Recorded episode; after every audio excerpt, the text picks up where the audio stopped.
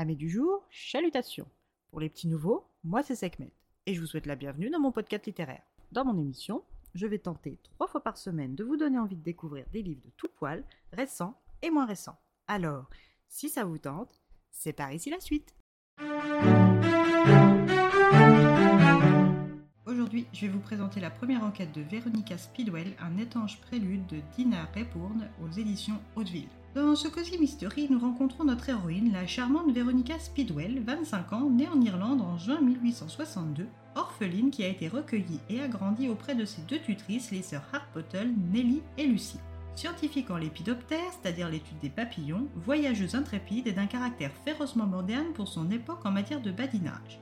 Car oui, la belle s'autorise des liaisons lors de ses voyages. Elle se voit donc obligée de rentrer de son précédent voyage pour l'enterrement dans le Ken de sa tutrice Nell Harpotter. N'étant pas particulièrement proche de Nell, Veronica fait son devoir sans extra. Revenue dans le petit village de Little Beefield, elle s'acquitte des mondanités d'usage et après la cérémonie rend visite au pasteur et à sa femme. Elle retourne ensuite à Bram Cottage pour rassembler les affaires de sa tante et les siennes afin de pouvoir repartir au plus vite. Mais lorsqu'elle arrive, un cambriolage est en cours et elle tombe nez à nez avec le voleur qui la menace d'une arme. Heureusement pour elle, un galant gentleman venu de nulle part vient lui apporter secours. Ce sauveteur providentiel est le baron von Stauffenbach, un homme bien sous tout rapport et à l'allure soignée. Il tient à tout prix à prévenir Véronica du danger qui la guette et veut absolument qu'elle le suive à Londres afin de la mettre en sécurité. Bien qu'il vienne de lui sauver la vie, Véronica ne connaît pas cet homme et hésite à apporter du crédit à ses avertissements.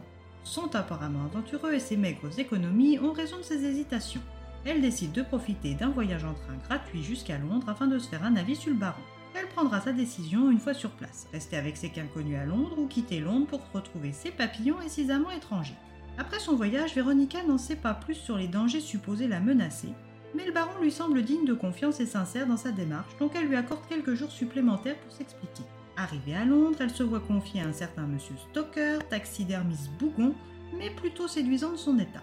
Le baron von Stauffenbach lui explique qu'il a toute confiance en M. Stoker et qu'elle sera en sécurité le temps pour lui de rassembler les éléments dont il a besoin pour lui apporter des réponses sur son passé et sa filiation et la mettre définitivement hors de danger.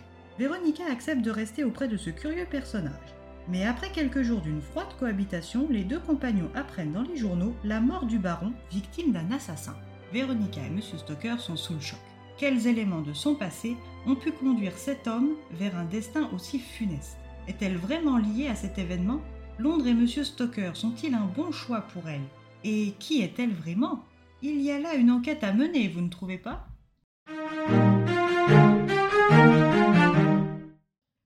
Surprise pour cette série de Cozy Mystery. En amatrice du genre, j'ai toujours plaisir à découvrir des nouveaux titres. Une enquête pleine de rebondissements, une mise en place rapide et catchy. Des personnages riches au passé trouble, une petite romance qui se profile entre Veronica et M. Stoker, Bref, une combinaison gagnante.